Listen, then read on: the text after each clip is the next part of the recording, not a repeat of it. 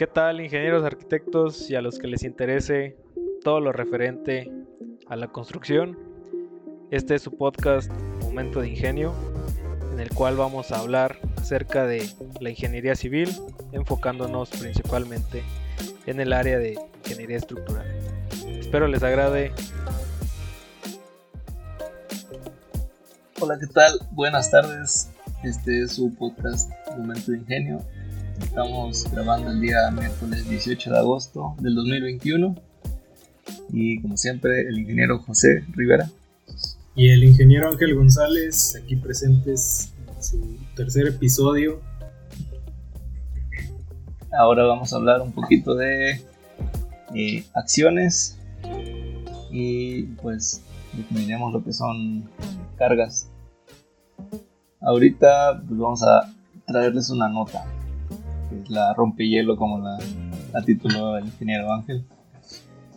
Y pues bueno, este lunes Cemex anunció las 21 obras que disputarán el premio Obras Cemex 2021 en sus diferentes categorías y reconocimientos especiales para la edición México. Pregunta, ingeniero. ¿Cuál lunes? ¿Este lunes pasado o hace cuánto fue la nota? Ah, encontró? ahorita. La nota del 16, antier. Ah, ok. Por eso es este lunes, Yo pensé que a lo mejor y ya estos se premiaron. hace cuatro años. ok, ok. Bueno, este premio se divide en cinco categorías, que son vivienda residencial, vivienda económica, edificación, espacio colectivo e infraestructura. Además cuenta con cuatro categorías especiales por accesibilidad universal, innovación en la construcción, valor social y edificación sostenible, siendo esta última de gran trascendencia en el ámbito de la construcción. Algunas de las obras seleccionadas para esta edición del galardón son las oficinas del Centro Mexicano de la Filantropía en Ciudad de México, que por aquí tenía una imagen que busqué y la verdad es que la fachada no nos agradó tanto. Pues es, es cuestión de gustos, ¿va? Simula como un tipo adoquín, pero como si fuera el contorno nada más. Sí, tiene, tiene el, el- el núcleo hueco, ¿verdad? Como una celosía que metálica pudiera ser, Sí, ¿verdad? como eso parece. Pero la fachada en cuestión de gustos a nosotros no nos, no nos agradó. No todo es la fachada, obviamente. Somos ingenieros civiles también, no nos, no nos juzguen. Bueno, otro eh, que está también seleccionado es el Santuario del Gusano de Seda en Oaxaca, que ese sí, ese sí nos pareció atractivo. Es como una casa en medio de un cerro. Sí, está ahí en el pendiente, ¿verdad? La, la topografía está este, en declive y se ve, creo que se ve como base de concreto y pues una losa ahí media reticular. Está muy interesante. En lugar de cuadrados, con triángulos. Triángulos, vigas de concreto, yo creo, y pues una, una losa maciza en su, su parte superior. Y Está padre. bueno, otro más sería el Salón de la Fama del Béisbol Mexicano en Monterrey. Ajá. Ese también aquí está, que tiene un tono como simulando el rojizo del, del ladrillo. ¿Será el mismo que el que, estaba en, cervecería? Tengo mi duda. Digo, yo llegué a ir la al de la cervecería o no sé si será el mismo, pero había como un, salón de, de la fama o ahí en la misma ciudad de Monterrey. A lo mejor este ya es completamente del, del béisbol mexicano ¿no? Y, el, y el otro era de los sultanes, no sé. Se logra aquí ver como que son a base de cúpulas. Y, bueno, Sí, como hay como una especie de curva, no se ve muy recto. Y se ve que está como a, a orillas del, ¿qué será? El Paseo Santa Lucía, en la ciudad de Monterrey. Se ve muy, se ve, se ve bonito. La arquitectura a mí no me gustó tanto, a mi gusto, pero se, se ve bonito ahí al costado del paseo. Y pues bueno, otro más que mencionan aquí es este, construcción del túnel y cinco estaciones de línea 3 del tren ligero eléctrico en Guadalajara. De eso buscamos, pero solamente había un video informativo de, de Cemex, sí. Menciona ahí el, este, los requerimientos que le les pidió el cliente. Bueno, para la, fabricación del concreto, decía ahí una hora y media de, de transporte, más media hora para su colocación y después que tenía que adquirir resistencia rápida. No me, no recuerdo el número, pero sí se veía interesante. Este, pues el manejo de aditivos, me imagino yo, para lograr ese, esas características en el material, ¿verdad? Fue lo, que nos mostraron ahí ahorita en el video. Y bueno, la convocatoria recibió 937 inscripciones al certamen por parte de la comunidad de profesionales de la construcción, de los cuales 406 contaron, no contaron o cumplieron, no dice la nota. Cumplieron con los requisitos para participar en la deliberación que llevó a elegir finalmente a 21 obras reconocidas. La deliberación del premio Obras CEMEX 2021 por primera vez se llevó a cabo en un formato virtual del 7 al 18 de junio y durante esta convocatoria participaron obras terminadas en 2019 y 2020. Por su importancia para seleccionar a los finalistas del Premio Especial en Edificación Sostenible, el jurado verificó que los diseños y materiales utilizados en los proyectos fueran los adecuados y cumplieran con criterios bioclimáticos. También certificó que durante su proceso constructivo tuvieran un consumo eficiente de energía, ahorro de agua, uso racional de materiales, calidad de aire en interiores y aprovechamiento de energías renovables, así como el menor impacto ambiental. El jurado que determinó a los ganadores estuvo conformado por 17 jueces con una larga trayectoria en el sector de la construcción, de los cuales 10 son mexicanos y el resto de distintos países. no viene nombre. y el resto de distintos países como Colombia, Estados Unidos, Puerto Rico, Reino Unido y República Dominicana. Bueno, ya cuando menos ya no se dejó el criterio como aquí nada más. Y ya se extendió. Eh, pues bueno, en años anteriores el premio Obras Cemex reconoció a proyectos de gran impacto como el Museo Internacional del Barroco en Puebla, la Torre Reforma en Ciudad de México y Ciudad de los Archivos en Oaxaca. Tras un año de suspensión debido a la pandemia, los ganadores del premio Obra Cemex Edición México se darán a conocer en una ceremonia que se llevará a cabo de manera virtual y se transmitirá en vivo el 11 de noviembre de 2021. Para que estén atentos. Los galardonados representarán al país en la edición internacional del certamen. Esta distinción viene acompañada de una estatuilla que se entrega a los ganadores y es una pieza creada por el destacado escultor mexicano Miguel Ángel González. ¿Ese es tu tío? Ah, mira. Miguel Ángel González es familiar. Ahí no he visto el nombre bien. No le he puesto atención. pues el galardón continúa, no, conjuga, perdón, mármol negro y concreto hace alusión a la inspiración del ser humano para utilizar los materiales de su alcance y convertirlos en elementos de expresión de la arquitectura, construcción y diseño. El premio Obra Cemex cumple 30 años de reconocer y distinguir a las mejores construcciones y a quienes las realizan en México y el mundo. Y bueno, eso sería todo por parte de la nota buena. sería bien participar y después ahí nosotros, nuestra ingeniería, en alguno de esos proyectos, ¿verdad? Ojalá. Ojalá. Vamos a trabajar para que suceda. Bueno, yo estaba revisando acá la página del, ACI, del American Concrete Institute, y pues nos viene ahí una noticia acerca del ACI 318 Plus y la nueva plataforma ACI Plus Menciona aquí que en el 2015 la Junta Directiva del, ACI reconoció la necesidad del instituto de una hoja de ruta más definida para un futuro exitoso.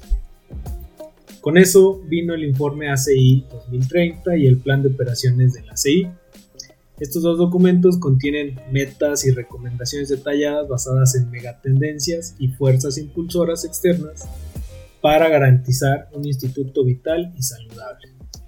En el informe que mencionan ahí este, vienen nuevas recomendaciones, eh, una de las cuales establece cambiar el flujo de información del, del ACI de pasivo a activo y crear oportunidades para productos y guías en línea, que ya pues obviamente el manejo de información pues es prácticamente por medio del internet, ¿no? Y hay que estar brindando información técnica y adquiriendo uno mismo también ese tipo de información pues, por medio del, internet o de la red. Crear oportunidades para productos y guías en línea, capacitar al personal que nos hace mucha falta una capacitación, este, bueno, hablando por nosotros, ya un poquito más certificada y este, capacitar al personal para crear más productos derivados del código ACI y los documentos del comité. Tiene bastantitos, ¿verdad?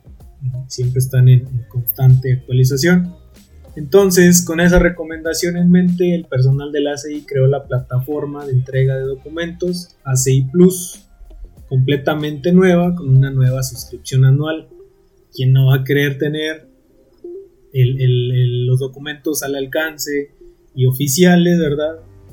Solamente con una suscripción anual. No sabemos todavía el costo, pero pues es un manejo de información pues, bastante buena a mi ver, que se va a llamar ACI 318 Plus.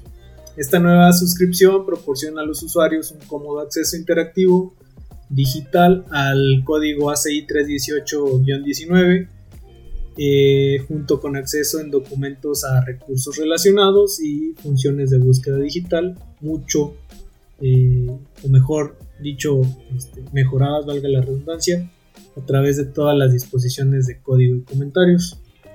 Entonces dice aquí que como ya sabemos todos que la CI ha producido decenas de miles de páginas de información relacionadas al estudio este, del, del, concreto, el hormigón, como se le conozca, y sus usos.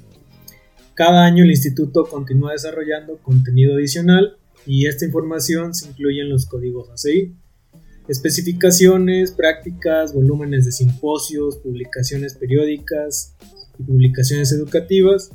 Y pues este conocimiento también se transmite a través de seminarios web, cursos a pedido y presentaciones grabadas de, sesiones de la convención. Entonces dice que si bien esto ciertamente convierte al ACI en una de las principales fuentes de conocimiento, relacionado con el concreto puede hacer que encontrar y acceder a la información correcta sea un desafío. Por eso están creando la, plataforma ACI Plus y, este, y la plataforma permite a los usuarios acceder rápida y fácilmente a varios contenidos del ACI mediante la creación de enlaces digitales entre el contenido del instituto y temas relacionados.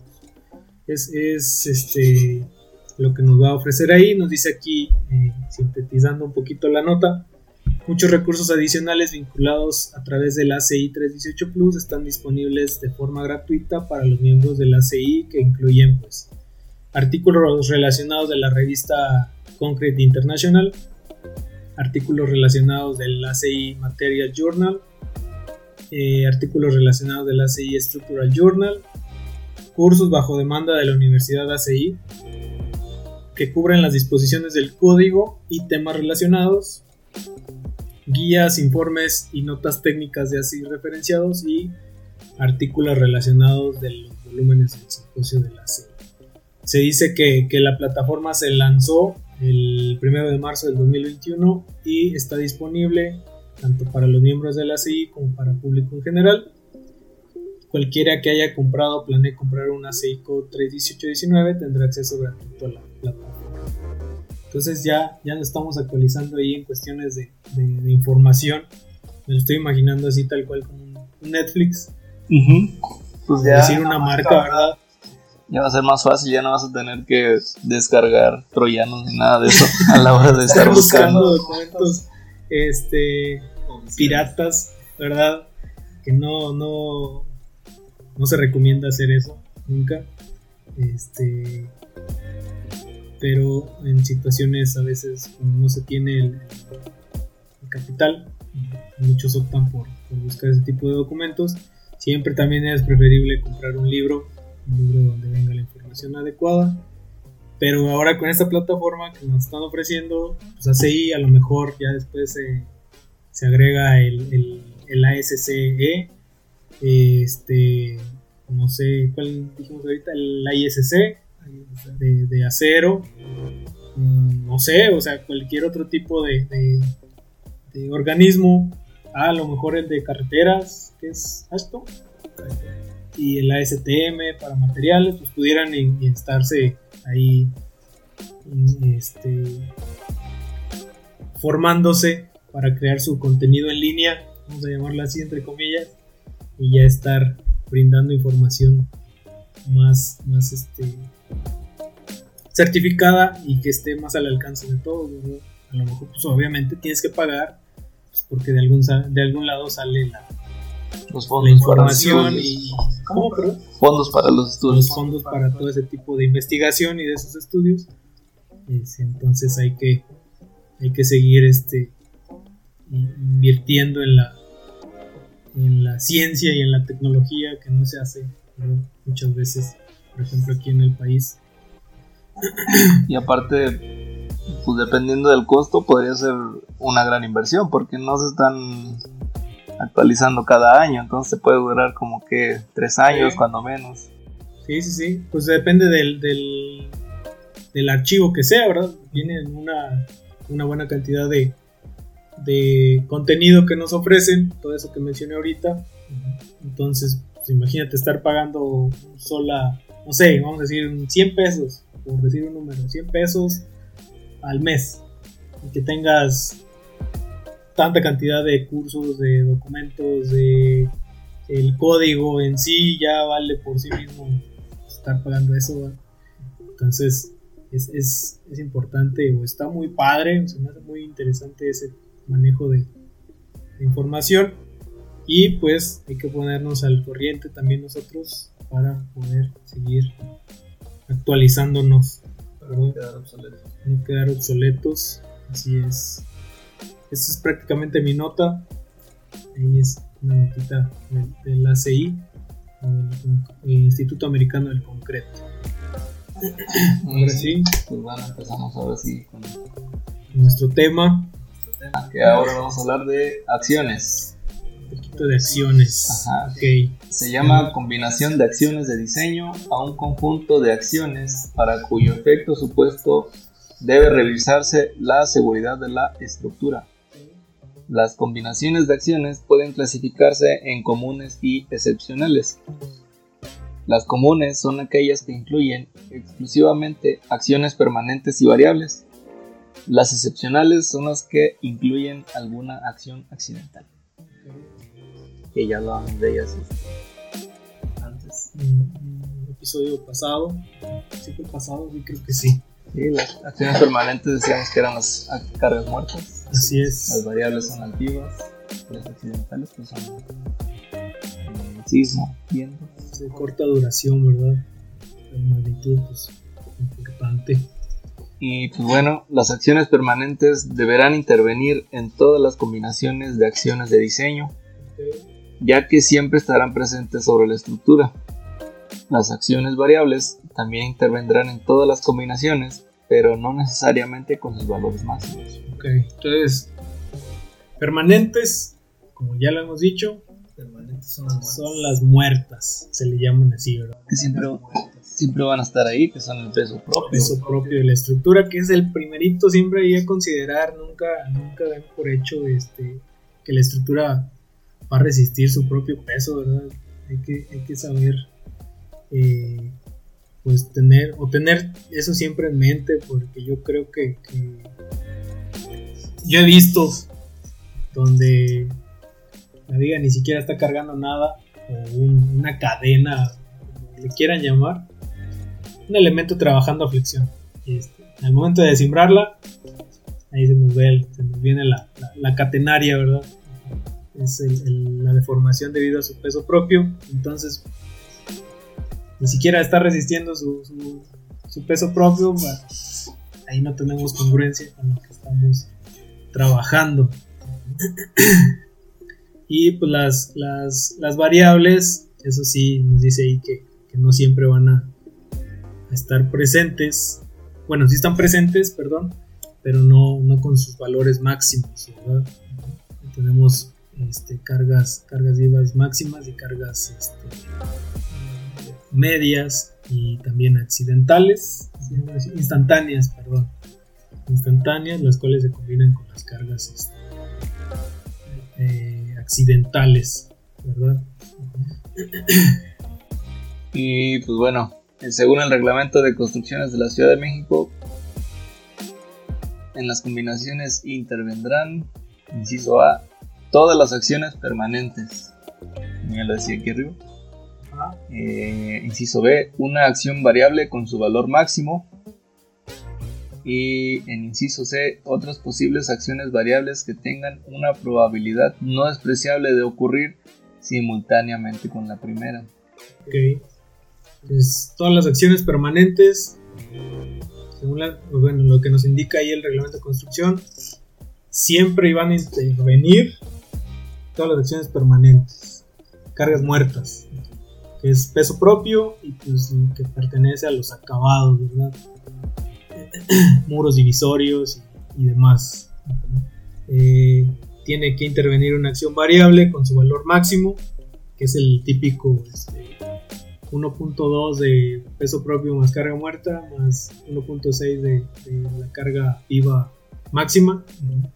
Y pues dice acá este, otras posibles acciones variables, pudiera ser algún tipo de de sismo, eh, una, carga debido al viento, Granizo también. Granizo, también creo que mencionan, creo que hay otra combinación que es este, reduciendo el, al 90% la carga la carga permanente, o sea, el peso propio y carga muerta, más, si no mal recuerdo, es viento y es otra combinación con sismo para ver si, el peso propio de la, estructura está como que ¿qué pudiera ser?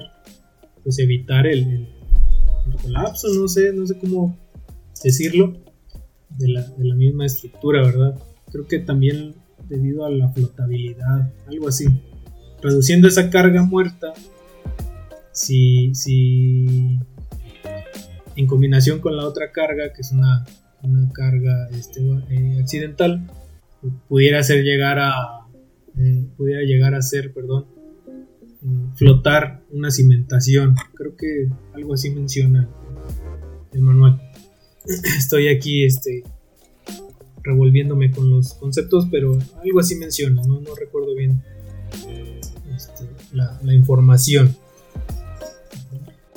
Y bueno, en las combinaciones excepcionales de acciones intervendrán. Inciso A, todas las acciones permanentes. Inciso B, una sola acción accidental.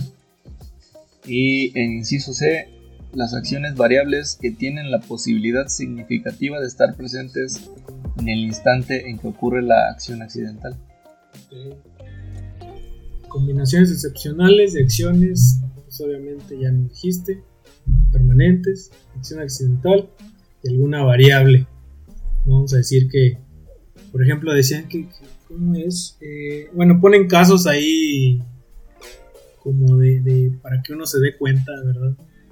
De que, por ejemplo, cuando sucede un sismo, que no está, este, que no se supone que la carga máxima está presente dentro, o sea, que no está la ocupación completamente saturada de un edificio.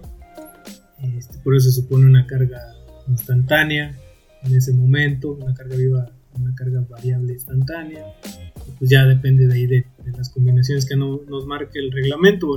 También no, no, nos dice que eh, una estructura debe resistir, bueno, no nos marca ahí el, manual en, cuanto a las combinaciones, eh, que se hace presente carga muerta, carga viva máxima, viento, sismo, nieve, eh, fuego, el ataque de un dragón, eh, un titán. ¿verdad? No nos marcan ahí combinaciones, vamos a decirlo, este, pues fuera de. Todo tiene un porqué, ¿verdad? Todo tiene un, porqué. Y pues bueno, hay que notar que no debe tomarse más de una sola acción accidental en una misma combinación, ya que la probabilidad de que dos acciones accidentales ocurran simultáneamente es prácticamente nula. Y bueno, las combinaciones de diseño resultan entonces carga muerta más carga viva, esta con su valor máximo, y la otra sería carga muerta más carga viva más sismo o viento. Ok. Que podría ser cualquier otra. Era lo que estaba ahorita mencionando, ¿verdad? Me pasé. y el proyectista deberá evaluar las condiciones de operación de la construcción y los efectos ambientales para deducir cuáles son las acciones que deben formar combinaciones y cuáles deben ser sus valores. Ok. Y bueno, el siguiente tema es resistencia. La resistencia de una estructura se determina mediante procedimientos analíticos basados en el conocimiento de las propiedades geométricas de la estructura y mecánicas de los materiales que la componen. Su cálculo consiste en la determinación de la fuerza interna que produce algún estado límite. Consideraremos el cálculo de la resistencia en flexión de una sección de concreto reforzado. La teoría aceptada se basa en la hipótesis de que las acciones permanecen planas después de que ocurre la deformación.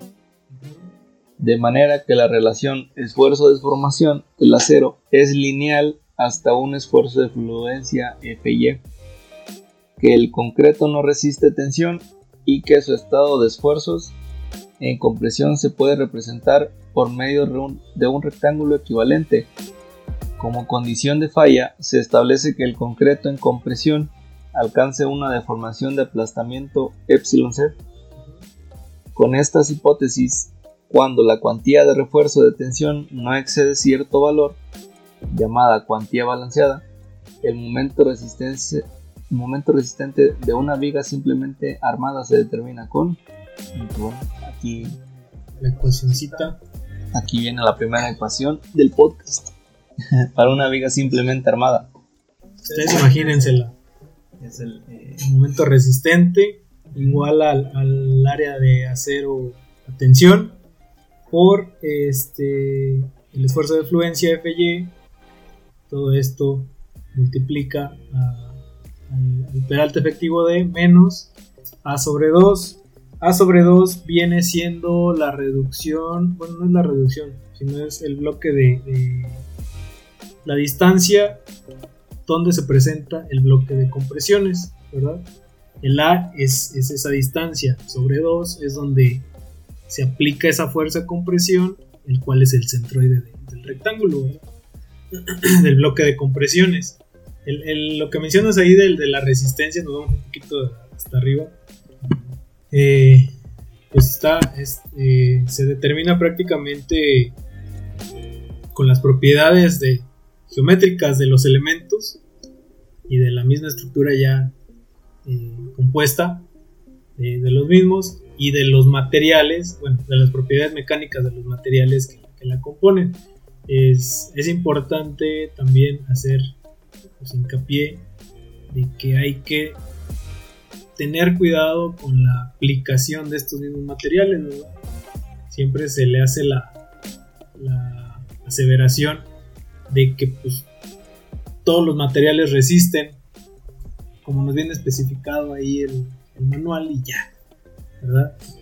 Pero pues ya habíamos mencionado que, por ejemplo, nadie está nadie se toma el tiempo para realizar, vamos a decirlo así, un, una dosificación adecuada para el concreto utilizar en obra.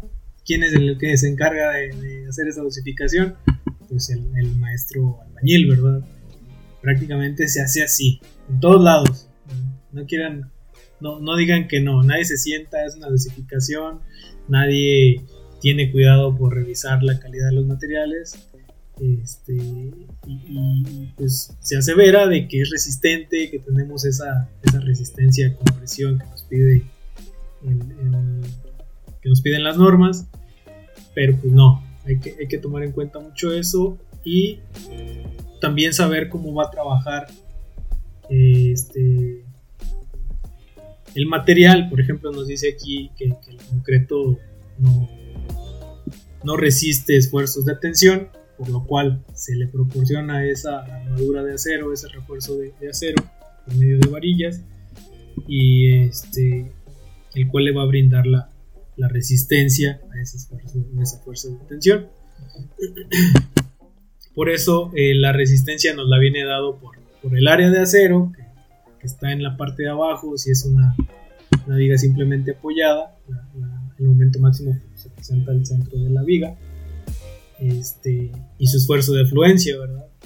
No viene determinado por el F''C hasta ahorita, viene determinado prácticamente por el, área de acero y el esfuerzo de afluencia, y es lo que nos menciona aquí este, el párrafo que nos estaba mencionando el ingeniero.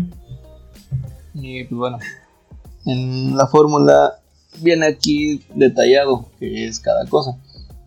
Nos dice el AS es el área de acero, y FY es el esfuerzo de fluencia del refuerzo en tensión. Luego nos indica que D es el peralte efectivo de la sección y A se calcula con la fórmula AS por FY entre F'C por B, donde B es el ancho de la sección y F'C es el esfuerzo en el rectángulo equivalente del concreto en compresión. que según las normas técnicas ya no va a haber C. No me acuerdo si lo cambiaron a F asterisco C nada más. Solamente va a ser el punto 85 del F'C. punto 8, no recuerdo bien. No sé cuál de los dos se queda en cuanto a la variable, ¿verdad? F, F o F asterisco. Pero uno de esos dos se va. Solamente va a haber una reducción, según tengo entendido y este, pues tendríamos que ajustar ahí la, la ecuación, ¿verdad? Para el momento resistente. Y bueno, los factores de reducción que deben aplicarse a las resistencias se consignan en las normas técnicas complementarias para cada material y estado límite específicos. Los factores de reducción varían según el grado de seguridad y la precisión de la fórmula empleada para, cada, para el cálculo según el tipo de falla esperado, si dúctil o frágil, y también el tipo de elemento estructural. Para falla en flexión, en acero o en concreto reforzado, se aplica un factor de reducción de 0.9, ya que la falla es dúctil y el procedimiento de cálculo relativamente preciso. Para flexocompresión, en columnas de concreto, el factor se reduce a 0.75 considerando el carácter frágil de la falla de una columna.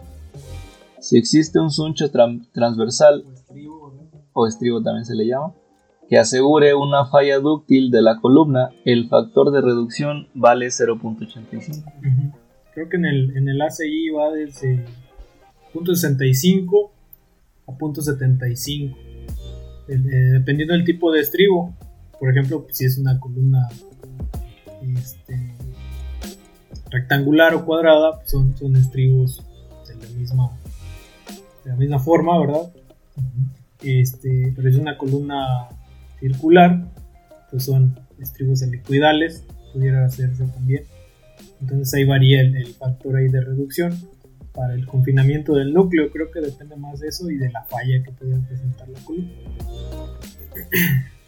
Y bueno, el siguiente tema es acciones y sus efectos en las estructuras. Ya después de haber revisado acciones, que ya lo hemos visto anteriormente, Ya, ya vimos aquí un poquito lo que eran combinaciones y ahora también resistencia, la cual ya sabemos que resistencia nos va a brindar las propiedades geométricas de los elementos y en sí ya del, sistema estructural y, este, y de las propiedades mecánicas que tengan los materiales aplicados ahora sí ya las acciones y los efectos que producen en las mismas estructuras. Eh, se tratarán las principales acciones que se presentan en las estructuras en lo referente a la forma de modelar el fenómeno que las genera, a los valores que deben considerarse en el diseño, a la manera de determinar sus efectos y las incertidumbres involucradas en los valores que se emplean.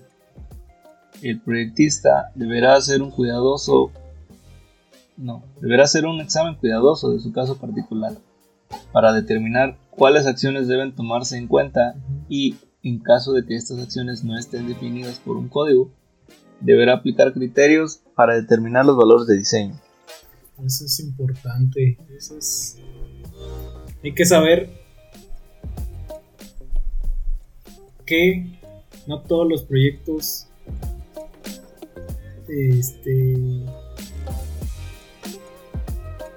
solicitan las mismas acciones que otros, ¿verdad? Varía mucho ahí la ubicación, tipo de proyecto. Este, es lo que se me ocurre ahorita, es lo más importante creo yo. Y, hacen como otra vez como eh, aseveraciones ya directas. Ah, pues es una, vamos a decir, una casa de Infonavit. Esa casita de Infonavit hacemos igual aquí que allá. Ah, caray. Bueno, ¿por qué dices eso? No, pues es que aquí no hay, este, es de bajo riesgo. esa palabra me la dijeron la semana pasada y me quedé así como que, órale, está, bueno decir, ¿cómo, cómo te a decir que es de bajo riesgo, que no hay riesgo? No me acuerdo cuál fue la palabra en sí. Creo que no había riesgo. Siempre hay un riesgo para cualquier tipo de edificación, de estructura, este, y más si no se tiene una supervisión, si no se seleccionan materiales adecuados, si no se sabe realizar el, armado, el refuerzo, lo que tú quieras, en la misma colocación del block. He estado viendo, he estado prestando atención, hay unos proyectos ahí cerca de la casa, hay un proyectito, no sé qué vaya a ser en sí, pero estaba viendo este que la junta entre blocks, pues mínimo te pide de un centímetro para piezas industrializadas, que es este el block, que ya viene más, más controlado en cuanto a sus dimensiones, características, sus propiedades. Y, la junta yo creo que se veía, no sé, medio centímetro, a lo mucho. O sea, yo hubiera dicho, pues mejor ya nada más sienta los unos sobre, otros y, así nos vamos. Amarralos con mecate. Ponle ahí laza, ponle laza al muro, lo repellas, vámonos. No, no se tiene el cuidado de eso y no hay supervisión. Yo he visto que no, no tiene supervisión. Otro caso fue lo que este, las imágenes que te mostré de la barda que se cayó debido al viento. O sea, fue una barda en una, unas viviendas en Matehuala y el sistema propuesto era muros reforzados interiormente, lo cual lleva varilla este, al interior del, de la celda del block o del ladrillo, si es ladrillo este, eh, cerámico, y obviamente lleva un colado de concreto de cierta resistencia o de mortero de cierta resistencia, que nos pide la norma que tenga cierta resistencia, pero no, se levantó el muro hasta cierta altura, yo creo que ya hasta unos 2 metros, y no se coló el, castillo ahogado, se le llama, y pues se nos vino abajo, vino abajo el, muro, ¿sí? Entonces, como pudiéramos decir, nadie esperaba que ese viento sucediera, pues no. Pero si el sistema estructural estuviera desarrollado de la manera adecuada, aunque sea de lo más mínimo, pues no hubiera sucedido ese, ese desperdicio de material, porque no fue una pérdida humana, que ya sería algo muchísimo más grave, pero ya es, es, es, es una pérdida en cuanto a, a recursos, creo yo, ¿verdad? ¿Cómo se pudo haber evitado? Pues, haciendo consideraciones este, muy sencillas y adecuadas. Pagar una supervisión, saber qué vas a hacer. Oye, nunca he hecho este tipo de. Nunca he trabajado este tipo de, de sistema. Ah, bueno, pues vamos a preguntarle a alguien, vamos a capacitarnos hasta con el mismo ingeniero que nos hizo la propuesta. Oye, ¿cómo se realiza? ¿Qué tengo que tener cuidado? ¿En dónde este, hay que tener un poquito más de, atención? Pero pues no, no se llega a hacer eso. ¿Por qué? Porque vamos rápido. Vamos, vamos rápido, vamos rápido, hay que cobrar, hay que cobrar. Yo sé que esto es un negocio, por eso es, hay que tener en cuenta la inversión de los, de los, los inversores, valga la redundancia, pero pues hay que cuidar también este, lo que se está ofreciendo como producto. Al final de cuentas es un producto. Ya me extendí mucho. También hablabas de la calidad de los acabados, que ni siquiera eso era. Sí. Sí, sí, sí. ni ponían empeño ni. O sea, pues a nada, solamente era. Fíjate que, que o sea, yo, yo veo que, aquí donde yo estuve trabajando aquí en la ciudad, estuve un tiempo, un tiempo muy corto ahí en, lo que es vivienda de, este, ¿cómo se le llama? Vivienda en, serie. En serie.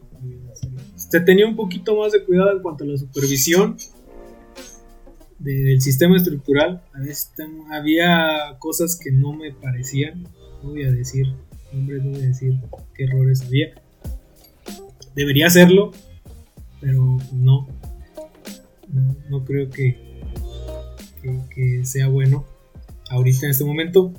Este se tenía, te digo, un poquito más de supervisión, pero ya al momento de los acabados, ahí sí ya como que era, eh, vamos a, te digo, había variaciones hasta en el tono de un piso y otro ¿sí? De una misma habitación pues, tenías varios tonos de, del cerámico que, te, que estaban aplicando ahí.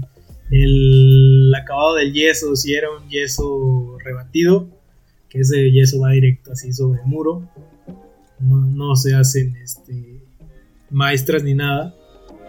Entonces te quedaban ahí ondulaciones pues, debido al material. El bloque estaba un poquito mal, mal pegado digo, si eso se tenía una buena supervisión, se tenían dos, dos supervisiones, pero pues no, ni en eso, te digo. Eh, mm, bajadas pluviales mal, mal pegadas, este, impermeabilizaciones mal hechas, pero mal hechas, eh, aplanados, o sea, puedas estar desprendiendo en la fachada, ya sea un aplanado fino, bueno, el revoco en sí, bueno, el repellado pero pues sí, sí, sí, tienen ahí todavía sus puntos débiles. Imagínate aquí, pero imagínate llevarlo a una ciudad más pequeña, que es Tehuala, donde cada quien hace lo que quiere, ¿verdad? No sé, allá de donde tú eres, en Tomás Unchale, me imagino que igual. En cualquier lado se, se cuecen habas. Entonces, en todos lados es igual. Sí, en todos lados se, se hace de la misma manera, pero no hay una regulación aunque sea la más pequeña, este, para evitar ese tipo de, situaciones, creo yo que deberíamos poner un poquito más de atención en eso. Como ingenieros civiles, como arquitectos, como edificadores, como topógrafos, como ingenieros geotecnistas, no sé, todos los que involucra el, ramo de la construcción, eléctricos, hidráulicos, etcétera. Entonces, deberíamos buscar hacer ese tipo de, no sé, un, no sé si un organismo tal cual, pero también brindar la información necesaria, A lo mejor, como no se tiene la información, muchos ingenieros son celosos en ese tipo de, de cosas. No, yo tengo mis manuales y a mí me costaron de esta forma, ok, pues nada más dime dónde lo puedo encontrar, cómo lo puedo este, conseguir si no me quieres dar tu información. Sí llega a haber ese tipo de casos, yo lo he visto. Pero bueno, es, es, es, algo serio. Pues bueno, eh, vamos a hablar ahora de la carga muerta. Eh, lo estábamos mencionando anteriormente. Y se le llama así al conjunto de acciones que se producen por el peso propio de la construcción. Incluye el peso de la estructura misma y de los elementos no estructurales, como los muros divisorios. los revestimientos de piso, eh, muros y fachadas, ventanería, eh, también puede ser la cancelería, todo este tipo de cosas, instalaciones y todos aquellos elementos que conservan una posición fija en la construcción, de manera que gravitan en forma constante sobre la estructura. La carga muerta es la principal acción permanente y que no hay que obviarla ni... No, pues hay, No sé si pueda contarse dentro de lo mismo los muebles. Ya ves que hay como libreros que se taquetean. Se recomienda que se taqueteen en, zonas sísmicas, a los muros. Este, no sé si se, se considera dentro de la misma o ya sería parte de una carga viva debido al mobiliario, ¿verdad? No, sé. No, he estado tan, tan metido en ese, en ese tipo de estudios. Lo demás que hablas ahí de, revestimientos, muros, fachadas y cancelería o ventanería, pues sí, sí es importante siempre considerarlo. No hay que obviarla, así como dices. No hay que ser este, hay que ser flojos, no nos cuesta nada hacer un numerillo, no nos cuesta nada este, meternos a consultar en Google una información ahí acerca de la misma. Y pues bueno, aquí también viene, el cálculo es sencillo, solo requiere la determinación de los volúmenes de los distintos componentes de la construcción y su multiplicación por los pesos volumétricos de los materiales constitutivos. Por ejemplo, en este caso el peso volumétrico del concreto armado es 2.400 kilos sobre metro cúbico. El, mismo libro, no, lo, no lo han, no saben de dónde eh, obtener alguna guía, pues el libro de, diseño de casa habitación, diseño estructural de casa habitación de, ay, se me olvida el, el autor, Gallo, creo que se llama, se apellida Gallo el, blanco, así acostado que te mostré. Viene ahí una tabla hasta eh, para saber peso por metro lineal de un muro, si está repellado, si tiene este si tiene azulejo por un lado, si tiene cierta altura. Viene ahí una tablita completa con información y hasta vienen ejemplos de cómo obtener los pesos los pesos o las cargas, vamos a decir las cargas muertas debido a ciertos componentes. Ese, es el libro de Gabriel Gallo Ortiz, Luis Espino y Alonso Olvera. Alfonso Olvera, perdón. Ese, ese libro trae información. Viene un ejemplo completo de, del diseño de una casa habitación. Este, y ahí viene ese tipo de información. Le digo, si pudieran tener alguna duda de cómo calcular el, el peso muerto, la carga muerta debido a, cierto elemento, ¿verdad? viene. Pues bueno, seguimos. Es común la creencia de que las cargas muertas pueden calcularse con mucha exactitud. Sin embargo, las diferencias que suele haber entre los valores de cálculo y los reales no son despreciables. Esto se debe a las diferencias entre las dimensiones especificadas en el proyecto y las que resultan en la construcción también puede ser a modificaciones y adiciones en los elementos no estructurales y a las variaciones en los pesos volumétricos de los materiales. aquí en pesos volumétricos viene siendo lo que hablabas de que nadie se pone a hacer una dosificación de concreto y básicamente confían en lo que dice el albañil. Así es. También los pesos volumétricos llegan a, variar. O sea, hay, valores como promedio, ¿verdad? Es lo que dice y que sí hay una variación entre unos y otros. Así como dices, las propiedades de, los, de la grava, de la arena, eh, llegan a variar en cuanto a porcentajes de absorción.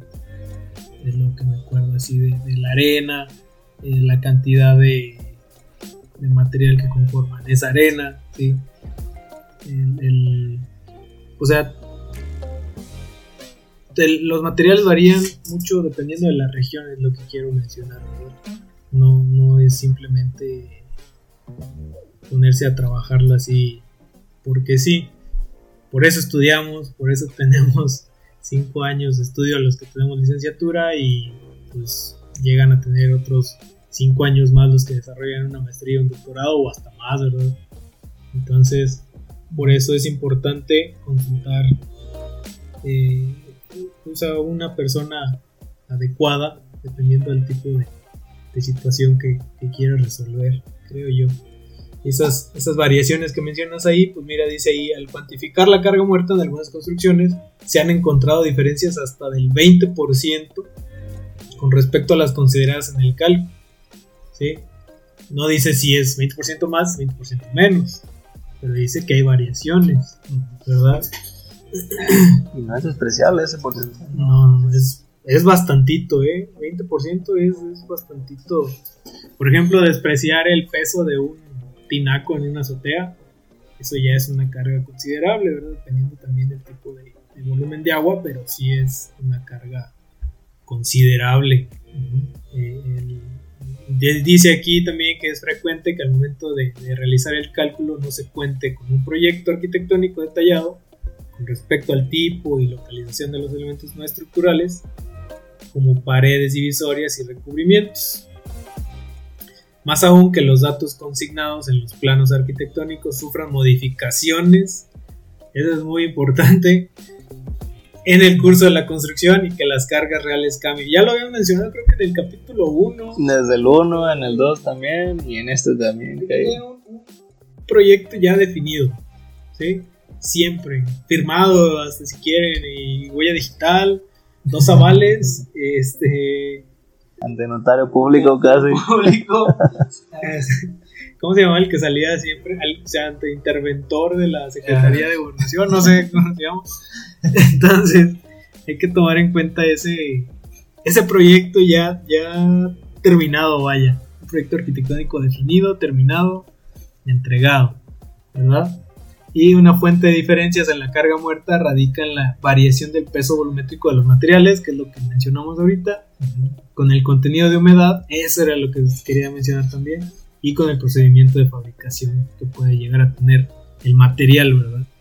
El material que compone este, pues, los elementos, las edificaciones, ¿sí? Es, importante. Es, importante mencionarlo y, recalcarlo porque no se les considera a muchas personas, creo yo, que dicen, pues es que el muro, pues es el muro ya, y, el muro, es que nomás tiene el muro, pues el muro ya tiene por sí representa un peso, una carga sobre otro elemento, una cimentación, una viga, una losa, todo produce efecto, ¿verdad? Y pues bueno, ahora vamos a hablar de las cargas vivas, que es la que se debe a la operación y uso de la construcción. Incluye todo aquello que no tiene una posición fija y definitiva dentro de la misma y no puede considerarse como carga muerta. Entran así en la carga viva el peso y las cargas debidas a los muebles, mercancías, equipos y personas. La carga viva es la principal acción variable que debe considerarse en el diseño. Y pues, bueno, aquí menciona el uso de la construcción. Y pues, bueno, ya mencionábamos también en otros capítulos que no es lo mismo la construcción de un hospital que la construcción de una vivienda, ¿verdad? Sí, pues, menciona que varía por la, operación, el destino que vaya a tener, Como dices. Y bueno, en la mayoría de los usos pueden distinguirse dos componentes, uno semipermanente y otro que varía mucho con el tiempo. La magnitud de los dos es muy distinta según el tipo de construcción en un puente, la fracción semipermanente es prácticamente nula, mientras que en una bodega representa la casi totalidad de la carga viva. Muy, buena, muy buen ejemplo. Fracción semipermanente. ¿Cómo pudiera decir en un puente que es semipermanente? Pues a lo mejor quiere decir al, cuando pasa algún vehículo a gran velocidad. No sería si, si por ejemplo, eh, tránsito, bueno, hay algún estancamiento Este, Y se quedan los coches parados ahí sobre el puente, sobre la calzada del puente. Creo yo, ¿no? No sé si es, es la idea que muestra ahí. Eh, dice, por eso es prácticamente nula, porque pues se diseña para el tránsito en sí, ¿verdad? Obviamente sí, yo creo que debe haber algún... ¿Nunca he diseñado un puente? ¿Tú sí? Yo llevé puentes. Tú llevaste materia de puentes. Yo no lo he llevado. Eh, me he puesto a revisarlo. No tengo mucha experiencia, pero sí me he puesto a revisar la, a revisar la información que se necesita y el procedimiento tal cual no. Pero sí he visto la, la información y la, la importancia de, de, los manuales otra vez que nos brindan los organismos. En este caso, todo está basado en el ASTO, un, un organismo americano. Y este, bueno, yo creo que es lo que menciona ahí sobre semipermanentes. Por ejemplo, dice que, que mientras que en una bodega, pues la, la, carga siempre va a ser permanente pues porque estás almacenando.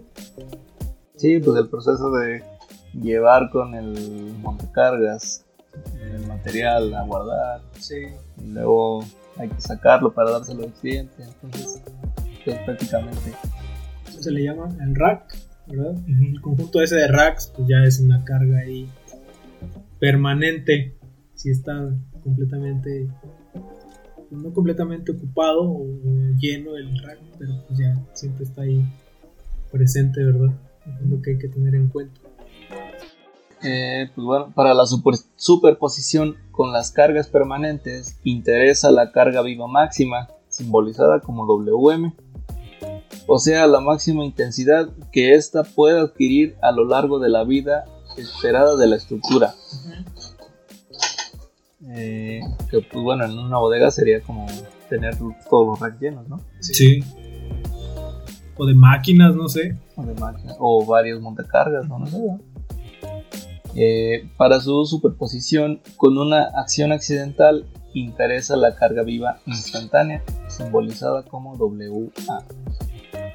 Carga accidental. Okay. Mencionábamos que no, no son permanentes esas cargas, sino que son muy cortas. De duración corta y de, de pues de magnitud considerable, obviamente. Se llaman aquí carga viva instantánea. Dice, o sea, el valor que puede adquirir en un instante cualquiera dentro de la vida de la estructura cuando ocurre la acción accidental. Eh, ya viste, no estábamos tan, no estábamos tan lejos.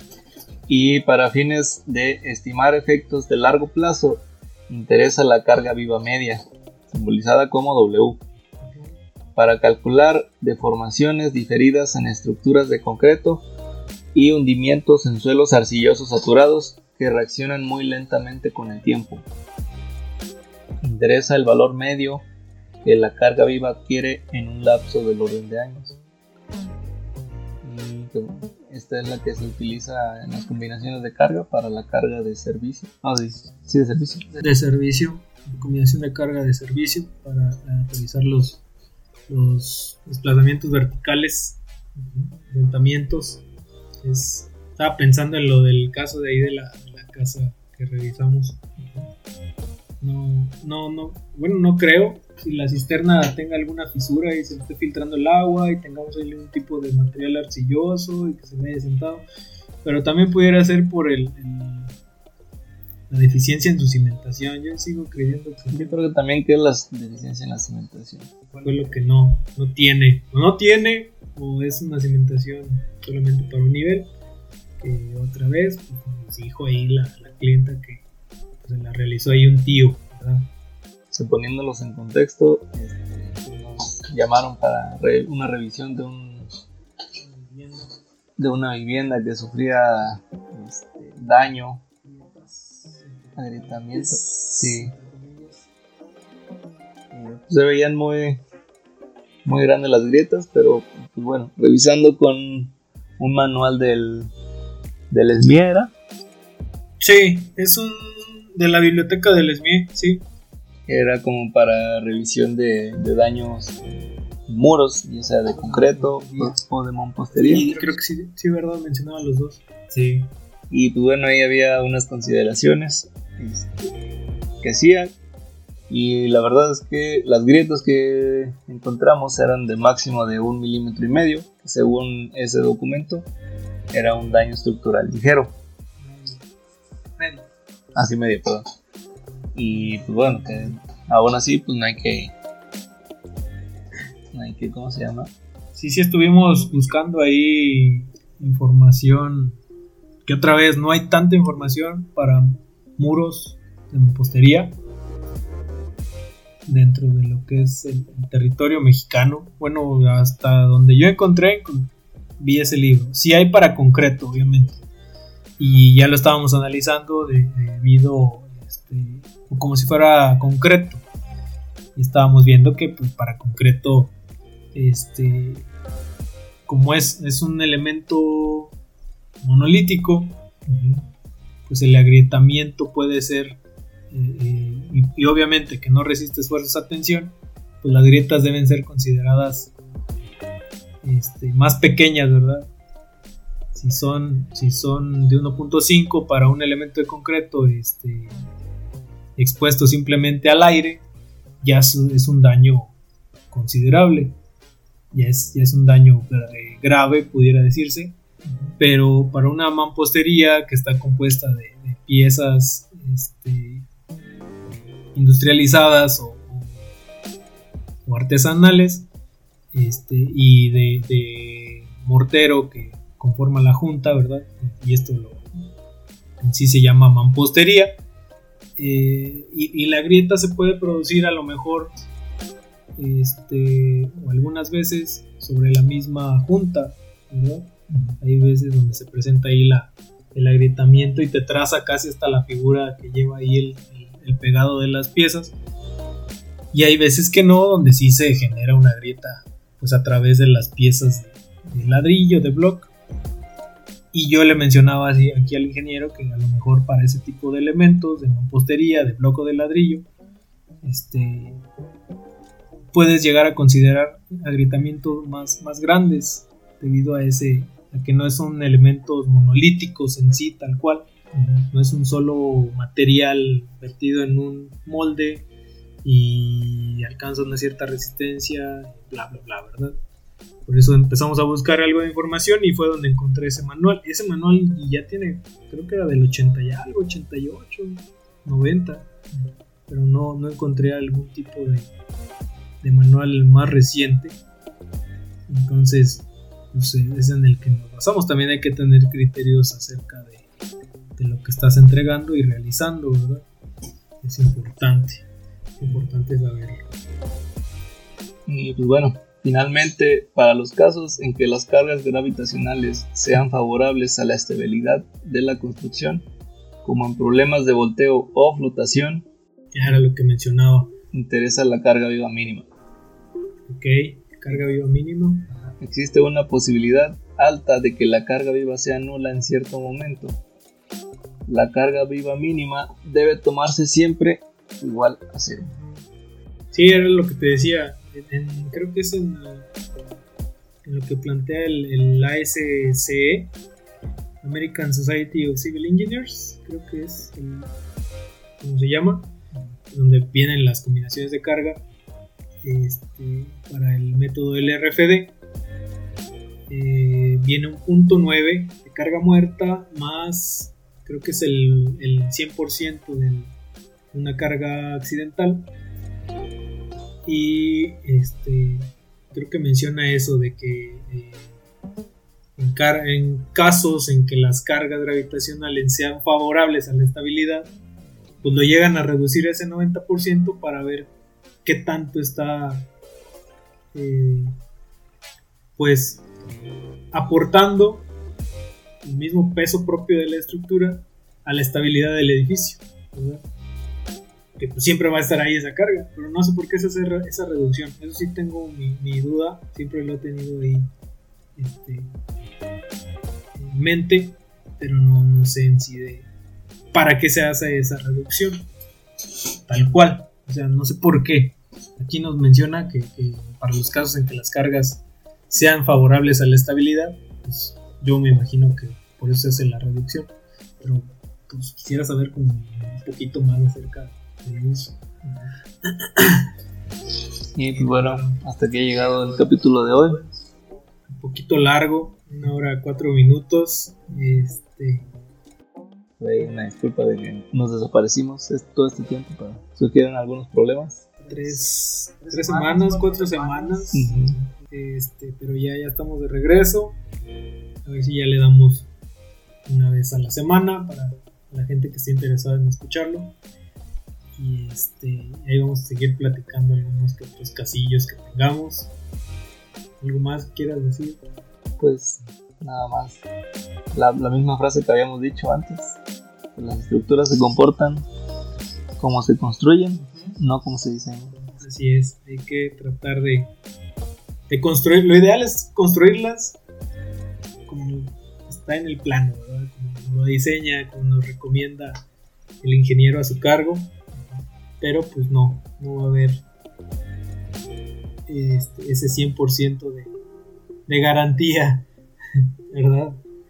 Puede ser hasta más, puede ser resistencias mayores de las esperadas, puede ser obviamente menos. Entonces hay que tener cuidado en eso y pues eh, sería todo de mi parte. Soy el ingeniero Ángel González. Estamos el, 18 de agosto del 2021. Eh, son las 3.26 de la tarde. Y bueno, aquí el ingeniero José Rivera. La, semana, la próxima semana eh, estaremos analizando qué vamos a traer de, de, contenido, pero nos seguimos basando en el libro de diseño estructural del doctor Meli Piraya. Muy buen libro. Y bueno, pueden revisarlo para que eh, vean más o menos de qué hablaremos. Y si les interesa, pues cómprenlo, ¿verdad? No hacemos comercial de nada, solamente para que tengan, vayan haciendo ahí su biblioteca si es que no la tienen, son estudiantes, son ingenieros también, están interesados en los temas, vayan teniendo ahí su, bibliografía a la mano. Bueno, sería todo. Nos vemos. Hasta la próxima. Gracias. Nos vemos. Bye.